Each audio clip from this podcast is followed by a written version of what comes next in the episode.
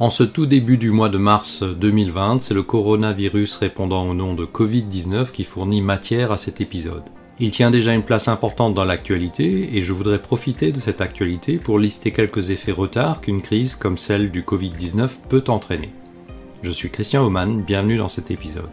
Vu d'Europe, le début d'épidémie semblait être un problème local, comme souvent avec les catastrophes dont on comprend progressivement l'ampleur. Car il suffisait que les usines chinoises s'arrêtent et que la population était confinée chez elles pour que l'on mesure à quel point nous sommes dépendants de la Chine, tant pour nous fournir en matière, en produits manufacturés, que pour nous acheter des produits ou traverser les océans, visiter nos centres touristiques.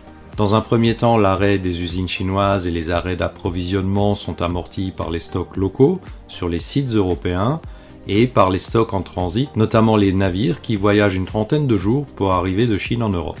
Les ennuis commencent lorsque ces stocks ne peuvent plus être recomplétés car si les usines chinoises redémarrent, les livraisons ne pourront être instantanées. Plus les approvisionnements se concentrent en Chine et plus largement en Asie, plus une catastrophe locale aura d'impact puisqu'il existera d'autant moins d'alternatives d'approvisionnement. On entend alors les critiques à propos du manque de clairvoyance des décideurs qui ont mis tous leurs œufs dans le seul panier chinois.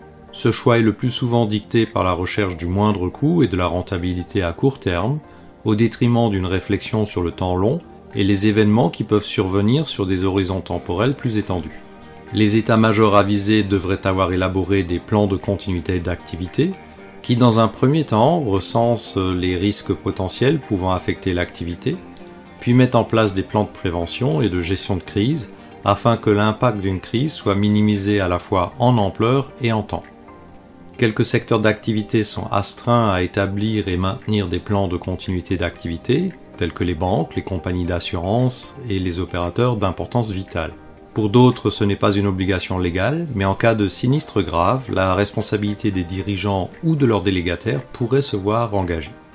Les premiers effets sur l'activité économique et productive européenne suite à la pandémie du Covid-19 sont donc les ruptures d'approvisionnement ainsi que la limitation des déplacements dans les secteurs concernés. Les supply chains actuels fonctionnent de manière assez linéaire avec peu de stocks répartis pour absorber les variations. Par conséquent, la moindre variation se répercute rapidement le long de la chaîne logistique vers les fournisseurs, les clients et les prestataires périphériques. Un problème important sur un maillon d'une supply chain peut affecter rapidement tout un secteur d'activité. Prenons l'exemple du transport aérien.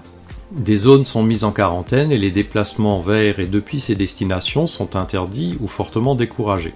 Les compagnies aériennes réduisent ou cessent leurs vols en conséquence. Les services au sol voient leur activité réduite tout comme les fournisseurs d'avitaillement.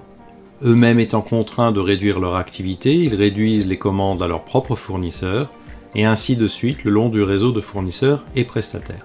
Si le nombre de destinataires touchés croît, c'est le secteur tout entier qui peut se retrouver en crise.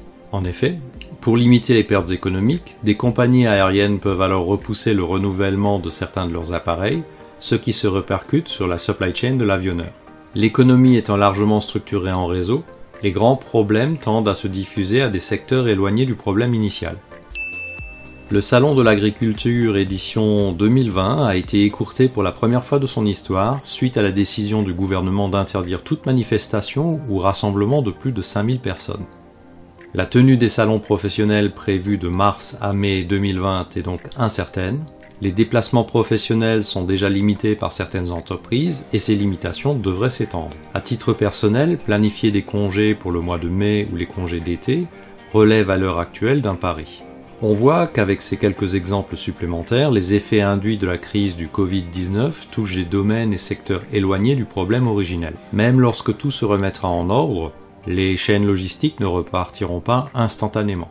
La résilience de nos organisations et de nos chaînes logistiques s'appréciera sur le moyen terme après un bilan global. Si vous avez trouvé intérêt à cet épisode, merci de le faire savoir et de le partager. En vous abonnant à mes médias, vous serez notifié de toute nouvelle parution. Merci pour votre intérêt et à bientôt pour un nouvel épisode.